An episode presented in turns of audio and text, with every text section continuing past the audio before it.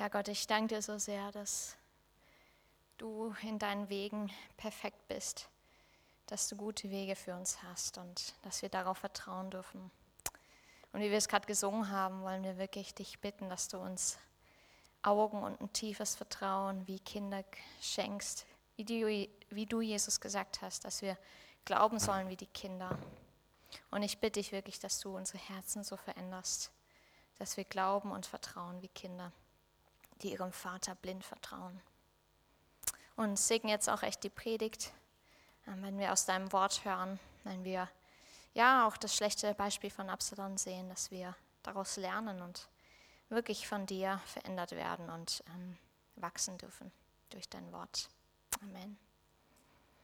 Ja, ich lese ähm, unsere heutige Textstelle vor aus ähm, 2. Samuel Kapitel 14. Es ist ein recht langes Kapitel, ähm, genau, wir könnt ja hinten auch mitlesen. Als aber Joab, der Sohn des, der Zeruja, merkte, dass das Herz des Königs sich zu Absalom neigte, da sandte er hin nach Tekoa und ließ eine kluge Frau von dort holen und sprach zu ihr, Stelle dich dort trauernd und ziehe Trauerkleider an und salbe dich nicht mit Öl, sondern stelle dich wie eine Frau, die lange Zeit um einen Toten Leid getragen hat. Dann sollst du zum König hineingehen und mit ihm so und so reden. Und Joab legte ihr die Worte in den Mund. Als nun die Frau von Tekoa mit dem König reden wollte, fiel sie auf ihr Angesicht zur Erde, verneigte sich und sprach, Hilf doch, o König. Der König aber sprach zu ihr, Was fehlt dir? Sie sprach, Wahrlich, ich bin eine Witwe und mein Mann ist gestorben. Und deine Magd hat zwei Söhne, die stritten miteinander auf dem Feld. Und als niemand rettend dazwischen trat, erschlug einer den anderen und tötete ihn. Und siehe, nun ist die ganze Verwandtschaft gegen deine Magd aufgestanden und sie sagen, gib den Herr, der seinen Bruder erschlagen hat, damit wir ihn töten für die Seele seines Bruders, den er umgebracht hat, und damit wir auch den Erben vertilgen. Sie wollen so den Funken auslöschen, der mir noch übrig geblieben ist, um meinen Mann keinen Namen und kein Nachkommenschaft auf Erden zu lassen. Da sprach der König zu der Frau, Geh heim, ich will deinetwegen Befehl geben. Da sprach die Frau von Tekoa zum König, Auf mir, mein Herr und König, sei die Schuld und auf dem Haus meines Vaters, der König aber und sein Thron seien unschuldig. Der König sprach, wer gegen dich redet, den bring, bringe zu mir, so soll er dich nicht mehr antasten. Sie sprach, der König gedenke doch an den Herrn, deinen Gott, dass der Bluträcher nicht noch mehr Unheil anrichte und dass man meinen Sohn nicht verderbe. Er sprach, so wahr der Herr lebt, es soll kein Haar von deinem Sohn auf die Erde fallen. Und die Frau sprach, Lass doch deine Magd meinem Herrn, dem König, etwas sagen. Er aber sprach, Rede. Die Frau sprach, Warum hast du denn so etwas gegen das Volk Gottes im Sinn? Und mit dem, was der König geredet, hat er sich selbst schuldig gesprochen, weil der König den nicht zurückholen lässt, den er verstoßen hat. Denn wir müssen zwar gewiss sterben und sind wie das Wasser, das sich auf die Erde ergießt und das man nicht wieder auffangen kann. Aber Gott will das Leben nicht hinwegnehmen, sondern sinnt darauf, dass der Verstoßene nicht von ihm verstoßen bleibe. Dass ich nun gekommen bin, mit meinem Herrn, dem König, dies zu reden, geschah deshalb, weil das Volk mir Angst machte. Deine Magd aber sagte sich, ich will doch mit dem König reden, vielleicht wird der König tun, was seine Magd sagt. Denn der König wird seine Magd erhören, dass er mich errette aus der Hand des Mannes, der mich samt meines Sohnes aus dem Erbe Gottes vertilgen will. Und deine Magd sagte sich, das Wort meines Herrn, des Königs, wird mir gewiss ein Trost sein, denn mein Herr, der König, ist wie ein Engel Gottes, um Gutes und Böses anzuhören. Darum sei der Herr dein Gott mit dir. Der König antwortete und sprach zu der Frau, Verheimliche mir doch nicht, was ich dich frage. Die Frau sprach, Mein Herr, der König rede. Und der König sprach, Ist nicht Joabs Hand mit dir bei alledem? Die Frau antwortete und sprach, So wahr deine Seele lebt, mein Herr und König. Es ist nicht möglich, weder zur rechten noch zur linken auszuweichen bei allem, was mein Herr der König sagt. Ja, dein Knecht Joab hat es mir befohlen, und er selbst hat all diese Worte deiner Magd in den Mund gelegt. Um der Sache ein anderes Aussehen zu geben, hat dein Knecht Joab dies getan. Aber mein Herr ist so weise wie ein Engel Gottes, dass er alles auf Erden weiß. Da sprach der König zu Joab, siehe, ich will dies tun. So geh nun hin und hole den jungen Mann Absalom zurück. Da fiel Joab auf sein Angesicht und verneigte sich und segnete den König. Und Joab sprach, Heute erkennt dein Knecht, dass ich vor deinen Augen Gnade gefunden habe, mein Herr und König, da der König getan hat, was sein Knecht sagt. So machte sich Joab auf und ging nach Geschur und brachte Absalom nach Jerusalem. Aber der König sprach, Lasst ihn wieder in sein Haus gehen, aber mein Angesicht soll er nicht sehen. So ging Absalom wieder in sein Haus und sah das Angesicht des Königs nicht. Aber in ganz Israel war kein Mann so berühmt wegen seiner Schönheit wie Absalom. Von der Fußsohle bis zum Scheitel war kein Makel an ihm. Und wenn er sein Haupt scheren ließ, dies geschah nämlich am Ende jedes Jahres, denn es war ihm zu schwer, so dass man es abschneiden musste. So wog sein Haupthaar 200 Schekel nach königlichem Gewicht. Und dem Absalom wurden drei Söhne geboren und eine Tochter, die hieß Tamar. Die war eine Frau von schönem Aussehen. Und Absalom blieb zwei Jahre lang in Jerusalem, ohne dass er das Angesicht des Königs sah. Dann aber sandte Absalom nach Joab, um ihn zum König zu schicken, aber er wollte nicht zu ihm kommen. Er aber sandte noch einmal, dennoch wollte jener nicht kommen. Da sprach er zu seinen Knechten, Habt ihr das Feld Joabs gesehen, das neben dem meinigen liegt und auf dem er Gerste hat? Geht hin und zündet sie an. Da steckten die Knechte Absaloms das Feld in Brand. Da machte sich Joab auf und kam zu Absalom ins Haus und sprach zu ihm, Warum haben deine Knechte mein Feld in Brand gesteckt? Absalom aber sprach zu Joab, siehe, ich sandte nach dir und ließ dir sagen, komm her, dass ich dich zum König sende und sagen lasse, warum bin ich von Geschur gekommen? Es wäre besser für mich, dass ich noch dort wäre. Und nun möchte ich das Angesicht des Königs sehen, und wenn eine Ungerechtigkeit an mir ist, so soll er mich töten. Da ging Joab zum König hinein und sagte es ihm. Und er rief Absalom, und er kam zu, zum König und verneigte sich vor dem König mit dem Angesicht zur Erde, und der König küsste Absalom. Das Wort des Herrn.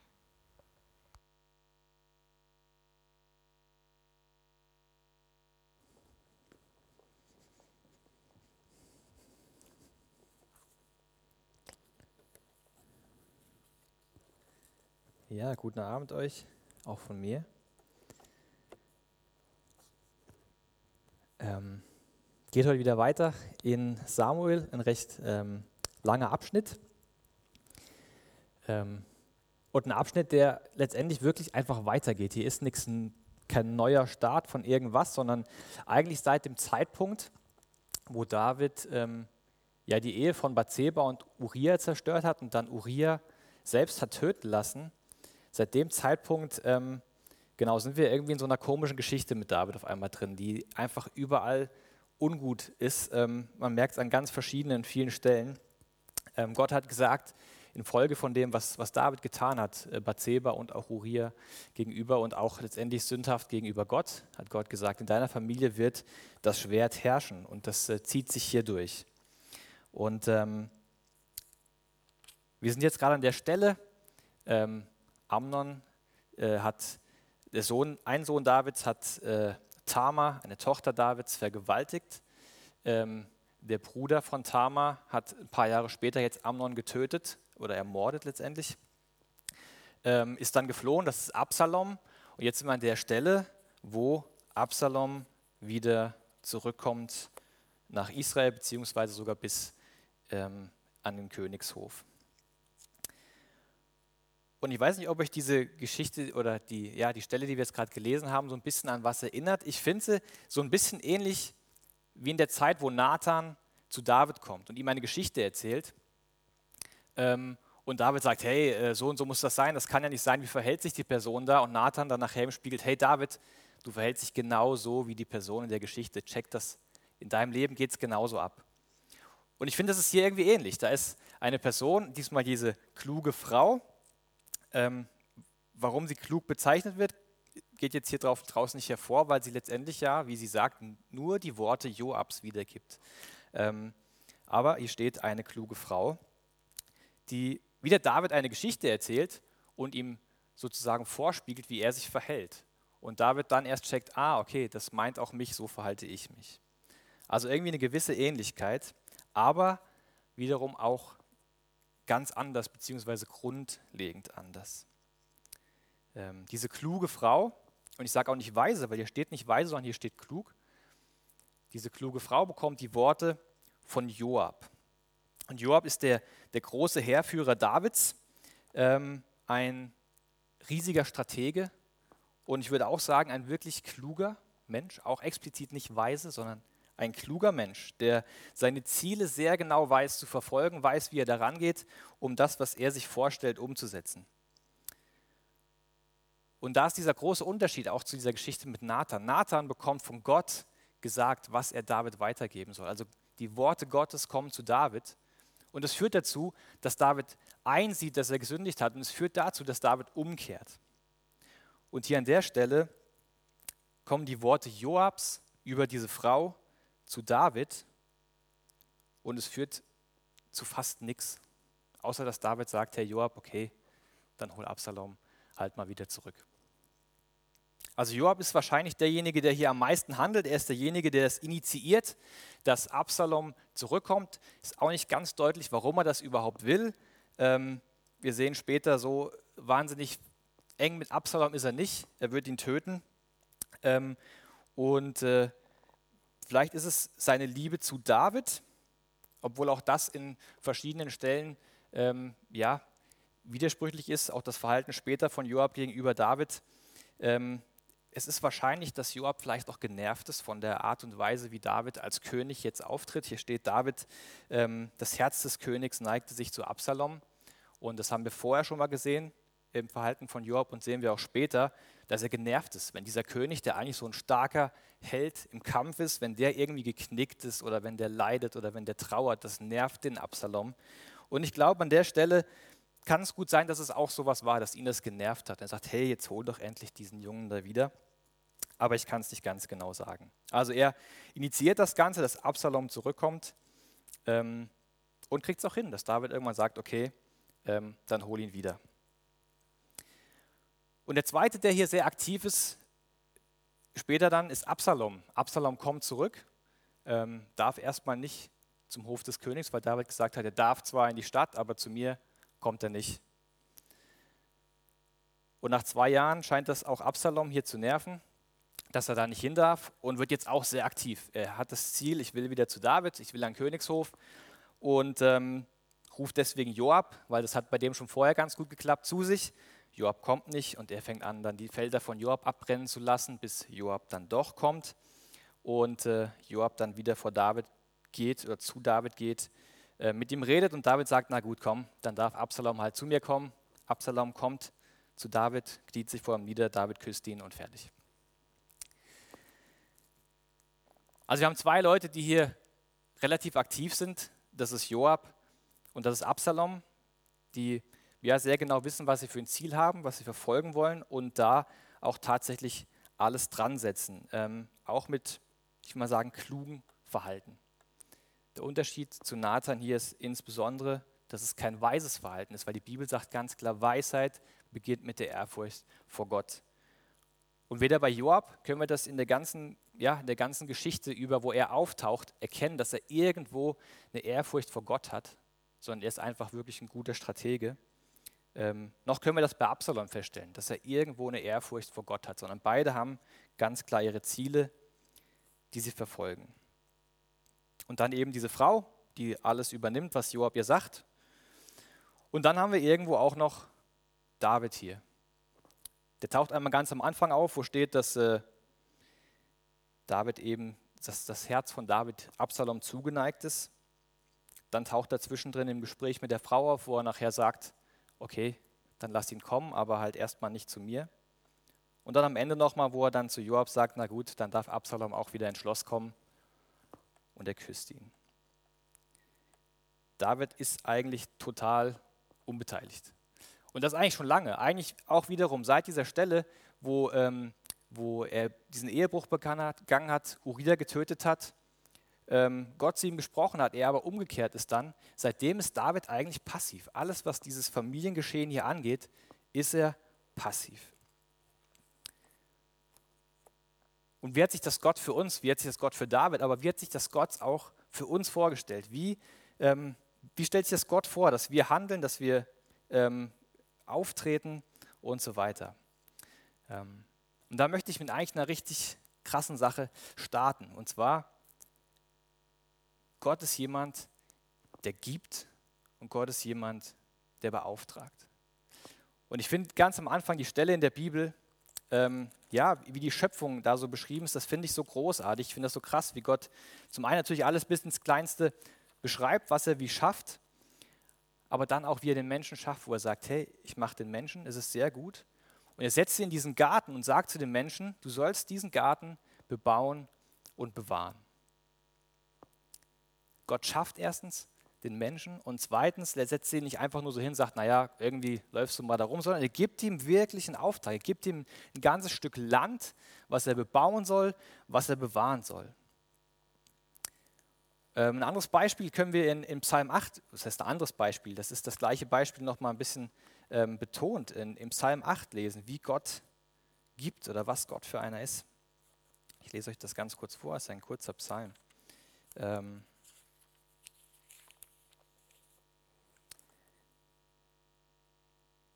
Psalm 8. Herr unser Herrscher, wie herrlich ist dein Name auf der ganzen Erde, der du deine Hoheit über die Himmel gesetzt hast. Aus dem Mund von Kindern und Säuglingen hast du dein Lob bereitet, um deiner Bedränger willen, um den Feind und den Rachgierigen zum Schweigen zu bringen. Wenn ich deinen Himmel betrachte, das Werk deiner Finger, den Mond und die Sterne, die du bereitet hast, was ist der Mensch, dass du an ihn gedenkst, und der Sohn des Menschen, dass du auf ihn, auf ihn achtest? Das ist eigentlich die ganz relevante Frage. Ne? Bei so einem großen Gott, was sind wir überhaupt? Wer sind wir überhaupt? Aber es geht weiter. Du hast ihn wenig niedriger gemacht als die Engel. Mit Herrlichkeit und Ehre hast du ihn gekrönt. Du hast ihn zum Herrscher über die Werke deiner Hände gemacht. Alles hast du unter seine Füße gelegt, Schafe und Rinder allesamt, dazu auch die Tiere des Feldes, die Vögel des Himmels und die Fische im Meer. Alles, was die Pfade der Meere durchzieht. Herr unser Herrscher, wie herrlich ist dein Name auf der ganzen Erde. So ist Gott. Gott gibt. Gott gibt und Gott beauftragt und Gott gibt Vollmacht, so wie es hier steht. Er hat uns als Herrscher eingesetzt über diese ganzen Dinge. Über die Tiere, über das Land, über, über diese Welt. Und auch, oder ein anderes Beispiel in Römer 12 ähm, oder auch an anderen Stellen im Neuen Testament, wo steht, dass Gott jedem von uns als seine Familie, als seine Kinder Gaben gegeben hat, die wir einsetzen sollen. Jedem von uns hat er Gaben gegeben. Jeder von uns hat was bekommen. Es ist keiner da, der sagen kann, ich habe nichts. In der Bibel steht ganz klar, jedem von uns hat Gott Gaben gegeben. Und Gott segnet auch David. Das können wir ja auch sehen, die ganze Geschichte über, wie Gott mit David unterwegs ist und was er ihm gibt. Und David erkennt das auch an vielen Stellen. Ähm, den Segen Gottes.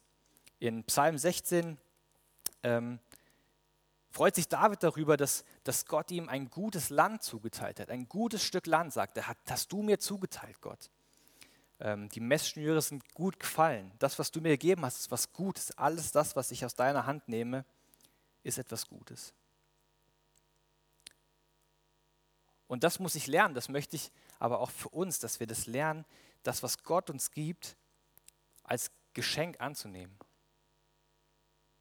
Und nicht erst über die Umstände zu stöhnen oder vor allem über die Umstände zu stöhnen. Ähm, was läuft gerade in meinem Alltag? Was läuft in meiner Familie? Was läuft in meiner Ausbildung? Was läuft in meiner Arbeit? Ähm, alles schwierig, alles problematisch. Das soll nicht so sein, sondern staunen, was Gott uns zutraut oder besser noch vielleicht ausgedrückt, was Gott uns zugedacht hat. Überlegt mal in eurem Leben, was hat Gott euch zugedacht? Was an, an Gaben was an ähm, Menschen, was an Plätzen, wo ihr seid, beruflich, in der Ausbildung, was für Möglichkeiten Gott euch gegeben hat. Was hat er euch in die Hand gegeben? Nehmt euch kurz mal Zeit dafür zu überlegen, was hat Gott mir alles zugedacht und was traut er mir zu damit auch.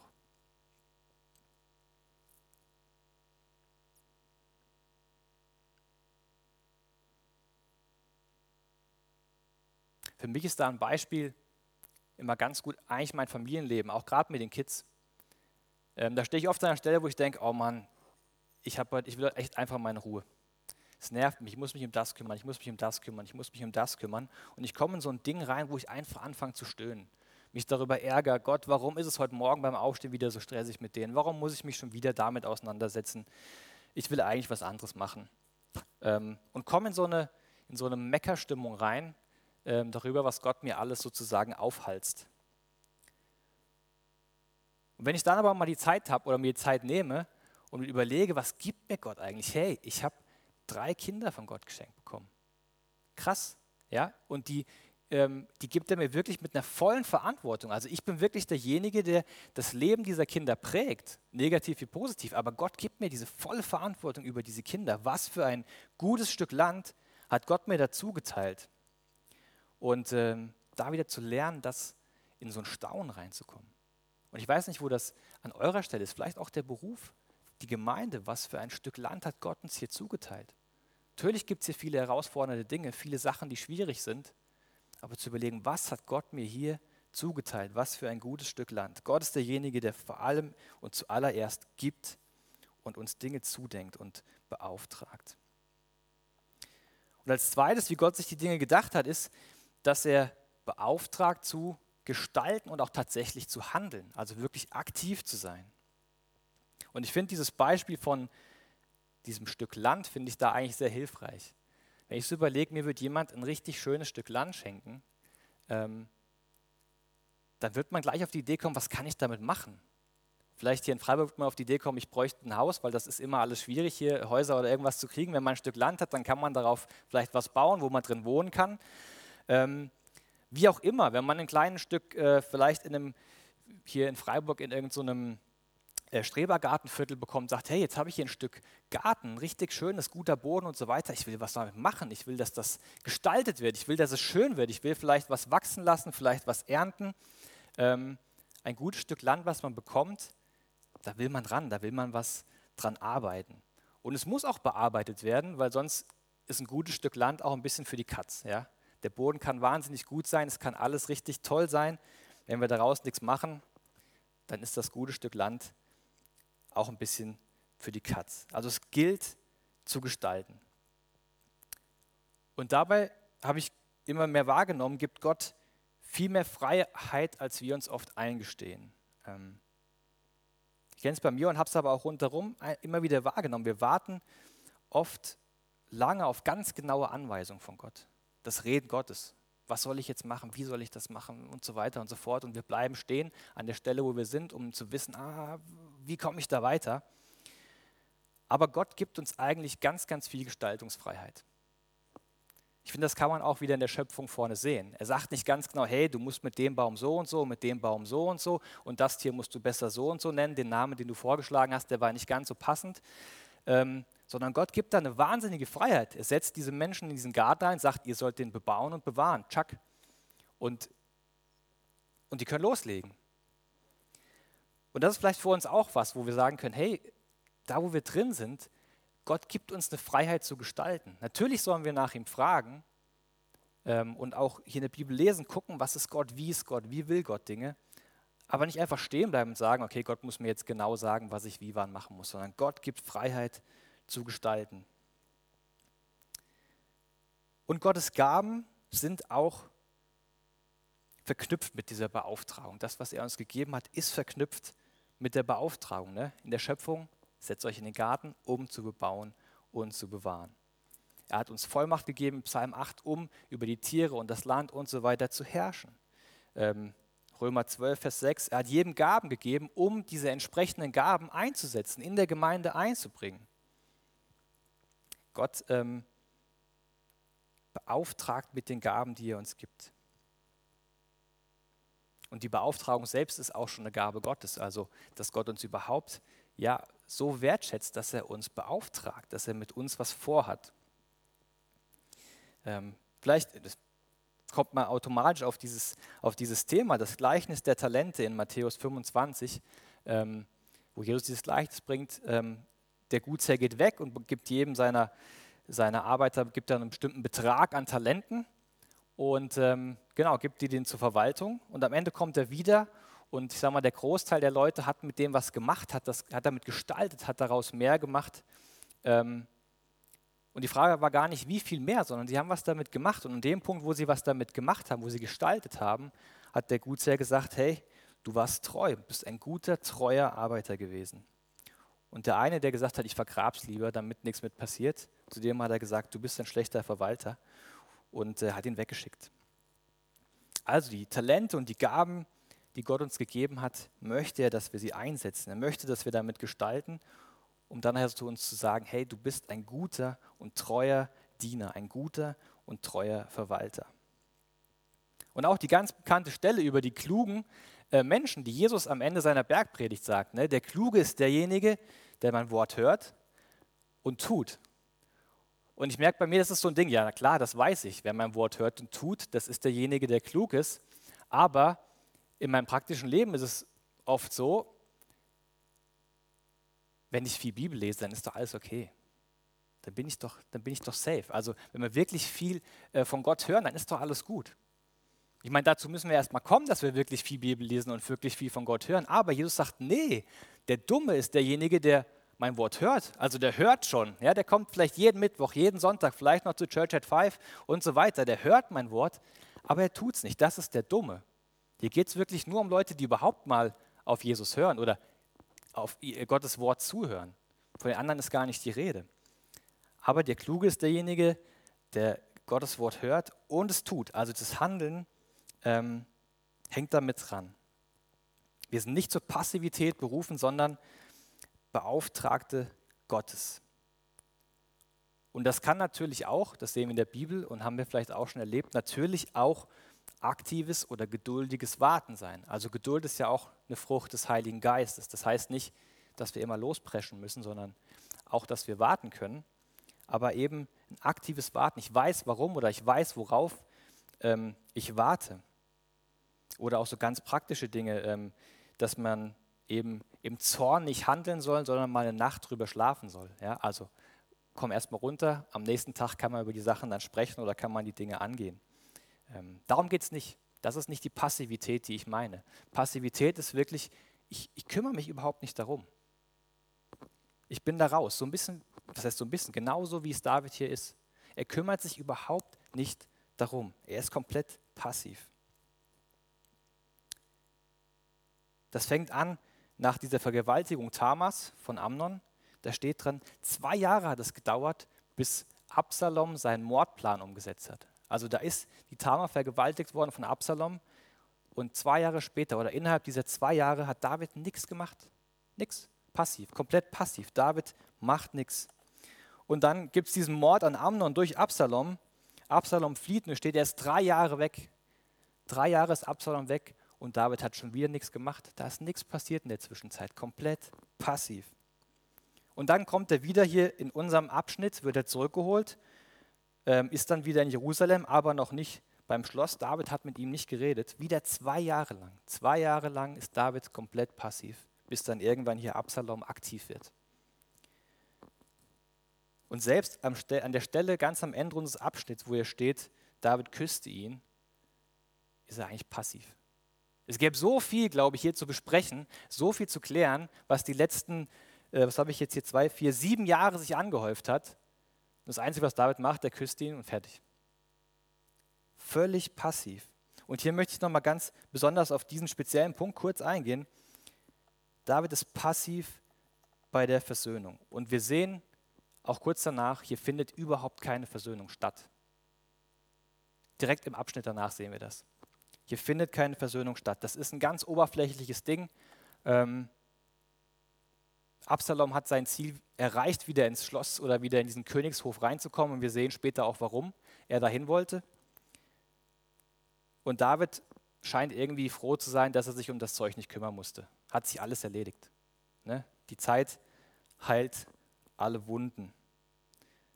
Und ähm, das ist tatsächlich nicht der Fall. Das ist weder biblisch der Fall und ich denke, der eine oder andere hat das in seinem Leben auch erlebt. Die Zeit heilt die Wunden nicht. Wenn Dinge nicht geklärt sind, gerade wenn es ums Versöhnung geht, dann wird das nicht geheilt sein. Dann kann man vielleicht das überspielen und irgendwie weitermachen, aber es wird nicht geheilt sein, wenn die Sachen nicht geklärt sind.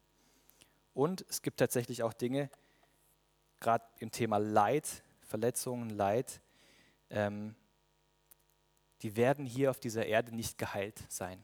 Da sagt Gott ganz klar, am Ende der Zeiten werde ich alle Tränen abwischen, nicht vorher.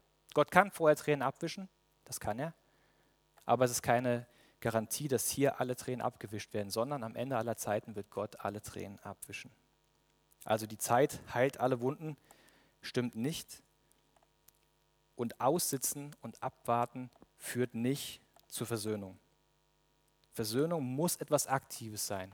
Und hier sehen wir wieder, David ist passiv. Es muss aktiv das Thema angegangen werden, der Versöhnung. Das macht David hier nicht. Ich glaube, das ist ein wichtiger Punkt für, für uns alle, sei es in der Familie, sei es in den Beziehungen rundherum, Freundschaften, Beruf, aber auch hier in der Gemeinde. Wenn es um Versöhnung geht, dann muss das eine aktive Sache sein. Es muss sich aktiv, wir müssen uns aktiv versöhnen, da wo wir einander schuldig geworden sind. Und es bringt nichts, wenn wir einfach warten, ein, zwei, drei, vier, fünf Jahre, dann kann man sich vielleicht wieder ein bisschen in die Augen gucken oder man geht so nebeneinander her. Aber die Dinge sind nicht versöhnt. Und die Wahrscheinlichkeit ist erstens sehr hoch, dass es wieder aufkommt. Und die Bibel sagt doch ganz klar, wir sollen uns versöhnen. Das ist das, was auch immer wieder vorm Abendmahl so aufkommt. Ne? Hey, prüft euch. Und wenn ihr hier was habt untereinander, dann klärt das, bevor ihr zum Abendmahl zu Gott kommt. Gott kennt alle Sachen, die in unserem Herzen sind und weiß auch, wo wir versöhnt sind oder nicht versöhnt sind. Versöhnung ist nichts Passives, die muss aktiv geschehen. Die können wir nicht einfach so die Zeit über abwarten. Also Gott gibt und Gott beauftragt. Und Gott beauftragt, um zu gestalten, aktiv zu sein, um zu handeln. Und als dritten Punkt, und genau das alles in jedem Bereich unseres Lebens. Und ich finde, bei David sehen wir so ein ganz großes Missverhältnis. David ist so dieser ganz große König, der immer in der Bibel als der große König ähm, zitiert wird oder, oder wo, wo, von ihm als der große König David gesprochen wird. Er ist ein ganz großer Feldherr. Da ist so viel passiert in der Zeit, wo er König ist und, und wie erfolgreich er das Land beschützt bzw. ausgedehnt hat. Ähm, was für große Taten er verbracht hat, wenn wir an die Situation mit Goliath denken und so weiter. Und auf der anderen Seite ein ganz, ganz krasses Versagen beim Thema Familie. Und das fängt an schon bei den ganzen Frauen, die er hat. Ähm, Im fünften Buch Mose steht explizit, sagt Gott zu den Königen, die einmal kommen werden. Da sind die Könige von Israel noch gar nicht da, noch gar nicht in Rede. Sagt Gott, diese Könige sollen sich nicht mehrere Frauen nehmen gibt nicht viel, was er zu diesen Königen sagt. Die sollen nicht viel Gold haben und die sollen nicht viel Frauen nehmen. Und David, an dem Punkt hier, fängt er eigentlich von vornherein an, nimmt sich viele Frauen ähm, und hat natürlich dann auch äh, ganz andere Probleme, die er vielleicht so nicht gehabt hätte. Aber das Versagen in der Familie geht weiter. Das geht in der ganzen Erziehung weiter. Also, was heißt in der Erziehung? Wir sehen bei David überhaupt keine Erziehung. Also die ganzen Abschnitte, die wir bis jetzt gelesen haben und die Kinder von ihm sind jetzt zum Großteil erwachsen, da ist keine Erziehung passiert. Und in diesen Situationen, wo wirklich krasse Dinge aufkommen, macht David nichts. Also das Versagen bei der Familie. Einmal diesen großen Herrscher, diese großen Taten von David und auf der anderen Seite dieses völlige Versagen in Ehe und in seiner Vaterschaft. Und diese großen Taten, die David vollbracht hat, mit Gott, mit Gottes Hilfe, durch Gottes Geist, veranlassen Gott nicht dazu, ihn aus der Verantwortung der Ehe und der Familie und als Vater rauszunehmen. Diese Verantwortungsbereiche bleiben bestehen. Gott sagt nicht, hey, du hast das hier super gemacht, du bist ein prima Feldherr, du bist ein prima König an den allen Punkten, deswegen das mit der Familie, das regel ich schon. Nee, das ist das Feld, was Gott David gegeben hat, der Acker, das gute Land, was Gott David gegeben hat. Und David ist für das Feld, diesen Acker von da vorne bis da hinten verantwortlich. die Herrschaft als König, aber genauso auch die Vaterschaft ähm, und auch die Ehe. Und das Ganze bedingt sich auch, wir sehen das nachher, diese große Herrschaft, die kommt gewaltig ins Wanken, weil hier das überhaupt nicht funktioniert, weil er hier überhaupt nicht drauf Einfluss ausübt und überhaupt nicht gestaltet. Wie sieht das bei uns aus in, in unserem Leben? Habt ihr Bereiche, in denen ihr sagt, hey, da geht es richtig vorwärts, da geht es bei mir richtig ab. Ähm, da bin ich voll dran, da bin ich voll drin, involviert, da kann ich gestalten, da, da mache ich richtig viel. Vielleicht im Beruf, vielleicht seid ihr im Beruf richtig erfolgreich und könnt richtig viel da reingeben. Vielleicht seid ihr auch in der Familie richtig groß und sagt, hey, mit meiner Ehe, mit meinen Kindern, das alles richtig, da gebe ich mich richtig rein. Da bin ich voll dran, da weiß ich, ich bin an dem dran, was Gott von mir möchte. Vielleicht in der Nachbarschaft, da seid ihr voll involviert. Ihr, ihr seid mit den Menschen im Gespräch, ihr redet mit denen, ähm, ihr bringt ihnen Gottes Wort näher, ihr erzählt von dem, was ihr erlebt habt mit Gott. Vielleicht seid ihr in der Gemeinde voll involviert, hier richtig Gas geben, alles drum und dran. Ähm, oder auch die Verantwortung für euch selbst. Das Problem ist aber, was, wenn es zu einem Missverhältnis kommt. Wie sind die anderen Bereiche in eurem Leben? Das gesamte Feld, was Gott euch sozusagen zur Verfügung gestellt hat, was er euch gegeben hat. Wie sieht es da aus? Gibt es Bereiche, wo er merkt, da gestalte ich überhaupt nicht? Wir sollen gut in unserem Beruf sein. Das lesen wir im Neuen Testament, wo Paulus sagt, hey, ihr sollt nicht mal nur für euren Arbeitgeber arbeiten, sondern ihr sollt bei eurer Arbeit so sein, als ob ihr für Jesus arbeitet. Ne? Das ist ganz klar. Wir können diesen Beruf oder das, was wir machen, nicht einfach runterspielen. Ah, das ist nur Beruf. Nee. In der Bibel steht ganz klar, wir sollen das so tun, als ob wir das für Jesus machen. Gleichzeitig sehen wir aber auch die Familie. Wir sollen als Männer unsere Frauen so lieben, wie Jesus die Gemeinde geliebt hat. Wir sollen unsere Kinder erziehen. Wir sollen sie unterweisen in Gottes Wort. Und gleichzeitig steht aber auch drin, zum Beispiel, die Ehe ist kein Selbstzweck. Wir sollen uns nicht in uns verlieren, nicht in uns als Familie verlieren. Oder das Thema Gemeinde. Natürlich, in der Bibel steht drin, gerade das Thema Gaben, wenn wir sehen, wir sind füreinander verantwortlich. Wir sollen unsere Gaben einbringen. Das, was Gott uns gegeben hat an Gaben, sollen wir in die Gemeinde reinbringen, damit Menschen auferbaut werden, damit Menschen auch Gott kennenlernen können durch das, was wir mit in die Gemeinde reinbringen. Und jeder hat was, das sagt die Bibel ganz klar. Also ist jeder aufgefordert, in diese Gemeinschaft die Dinge mit reinzubringen, die er von Gott bekommen hat. Und gleichzeitig soll das nicht alle anderen Dinge nach hinten schieben.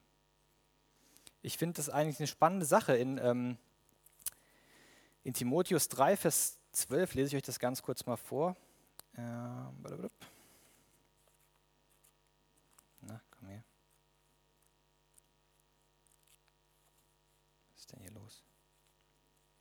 blätterst die gar nicht, habe ich es. Ähm, 3. Ähm, da geht es darum, was für Voraussetzungen Menschen in der Gemeinde haben sollen, die Leiter sind. Und das finde ich echt auch spannend in dem Bezug.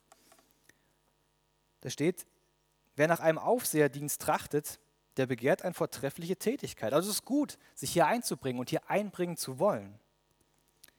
Nun muss aber ein Aufseher untadelig sein, Mann einer Frau. Also wir sehen die Ehe. Die ist nicht außen vor, die gehört mit dazu. Nüchtern, besonnen, anständig, gastfreundlich. Wir sehen hier die Beziehung zu den Menschen um uns herum, in unserer Nachbarschaft gehört dazu. Fähig zu lernen, nicht der Trunkenheit ergeben, nicht gewalttätig, nicht nach schändlichem Gewinn strebend, sondern gütig, nicht streitsüchtig, nicht geldgierig, einer, der, sein eigenem Haus, der seinem eigenen Haus gut vorsteht und die Kinder in Unterordnung hält und mit aller Ehrbarkeit. Also auch die Familie, die Kinder sind mit drin. Wenn aber jemand in seinem eigenen Haus, wenn aber jemand seinem eigenen Haus nicht vorstehen, nicht vorzustehen weiß, wie wird er für die Gemeinde Gottes sorgen können?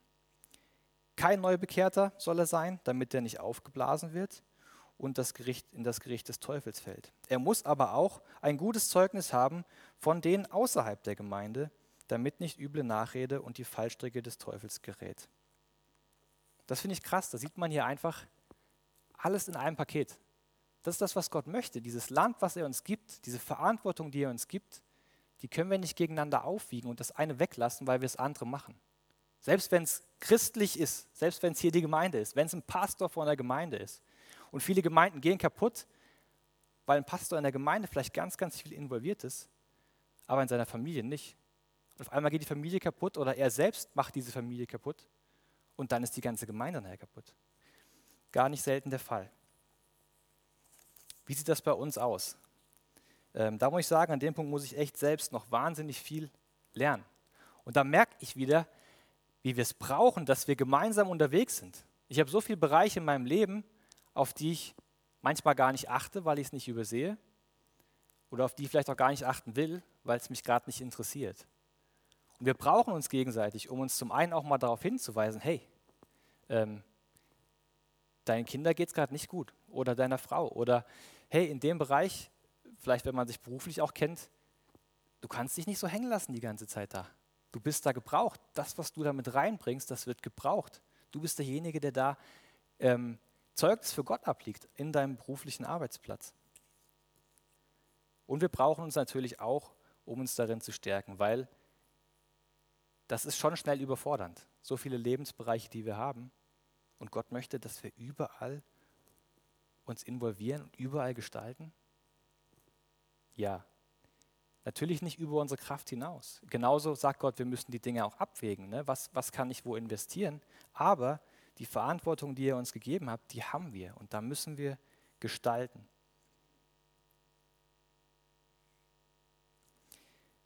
Aber ich finde, dafür einfach diesen, diesen ersten Teil, den ich hatte, so wichtig, dass wir da nicht immer dieses, ah, ich muss was bringen, ich muss was tun, ich muss was leisten. Nein, Gott hat uns was geschenkt. Gott hat uns ein gutes Stück Land zugeteilt und wir sollen eigentlich mit Freude daran gehen, dieses Land zu bearbeiten. Und das natürlich kostet das auch mal Investition und Arbeit. Ne? Wenn ich äh, was Schönes anpflanzen will, entweder weil ich was ernten will oder weil ich es einfach schön finde, dann gibt es Zeiten, in denen muss ich ganz stumpf äh, gießen und Unkraut jäten. Passiert zwischendrin gar nichts. Da ist erstmal vielleicht nichts Schönes dabei, ähm, sondern ich muss einfach ganz stumpf gießen, regelmäßig muss Unkraut jäten. Ich muss darauf achten, wann muss ich es einpflanzen, wann muss ich es vielleicht wieder rausholen, wann muss ich es ernten. Ähm, aber es ist das, was ich gestalten will. Die Gestaltung, ähm, das gehört dazu. Das gehört dazu zu gestalten, dass Dinge auch mal schwer sind. Das ist gar nicht die Frage. Und dass man auch durch schwere Zeiten da durchgeht, das ist überhaupt gar keine Frage. Aber lasst uns lernen, hier im Gegensatz zu David, der völlig passiv ist, in diesem Abschnitt komplett und auch in denen davor und danach. Lasst uns zum einen erkennen, was für ein Geschenk uns Gott gemacht hat mit unserem Leben, mit den Verantwortungen und mit den Aufgaben, in denen wir schon stehen. Was für ein Geschenk uns Gott damit gemacht hat. Das hat Gott zu Israel oft gesagt, wiederholt. Ich will eure Opfer, eure ganzen Riten, die ihr macht, will ich nicht haben. Ich will, dass ihr mir dankbar seid für das, was ich euch gebe. Die Israeliten haben ihre ganzen Opfergaben und so weiter weitergemacht und gesagt, hey Gott, wir sind doch voll gut, wir, haben, wir machen hier alles, wie du es gesagt hast. Und Gott sagt, nee, ihr wertschätzt nicht das, was ich euch gebe. Ihr wertschätzt die Menschen um euch herum nicht. Ihr wertschätzt eure Gaben nicht. Ich möchte eure Dankbarkeit. Also lasst uns erkennen und Gott dankbar sein über die Verantwortung und die Aufgaben, die er uns zugedacht hat.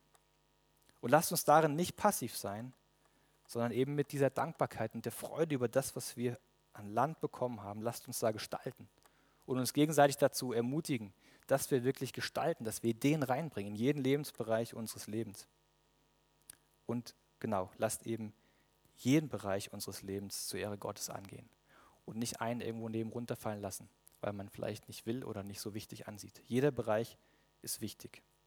Und Gott lässt uns auch in diesen Verantwortung drinne, wie wir es hier bei David sehen können, aber auch anderen Stellen in der Bibel. Ja, ich hoffe, das kann euch ermutigen. Ähm, ich brauche immer wieder so diesen Klick, um zu sehen, hey Gott, du hast mir Gutes geschenkt. Und ich will ja eigentlich da rein investieren, um aus diesem Ding rauszukommen, ah, jetzt muss ich schon wieder das machen. Ah, jetzt ist schon wieder da problematisch. Ah, jetzt muss ich da schon wieder. Ähm, Gott, hat so viel Gutes für uns jetzt schon und auch weiterhin für uns bereit. Ich bete kurz. Vater, ich danke dir, dass du jemand bist, der gibt.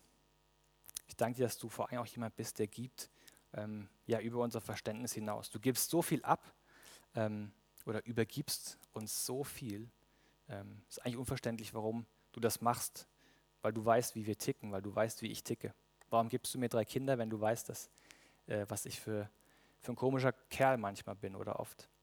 Aber du tust es, Vater. Du gibst uns diese Verantwortung und lässt uns damit aber auch nicht alleine. Ich danke dir dafür, dass du, dass du immer bei uns bist, dass du durch uns wirkst, dass du uns verändern willst und wirst und durch uns wirkst in diese Bereiche, in denen wir unterwegs sind. Und ich danke dir auch dafür, dass du uns auch menschlich nicht allein gelassen hast, sondern dass wir als Gemeinde unterwegs sind ähm, in all den Bereichen, in denen wir sind.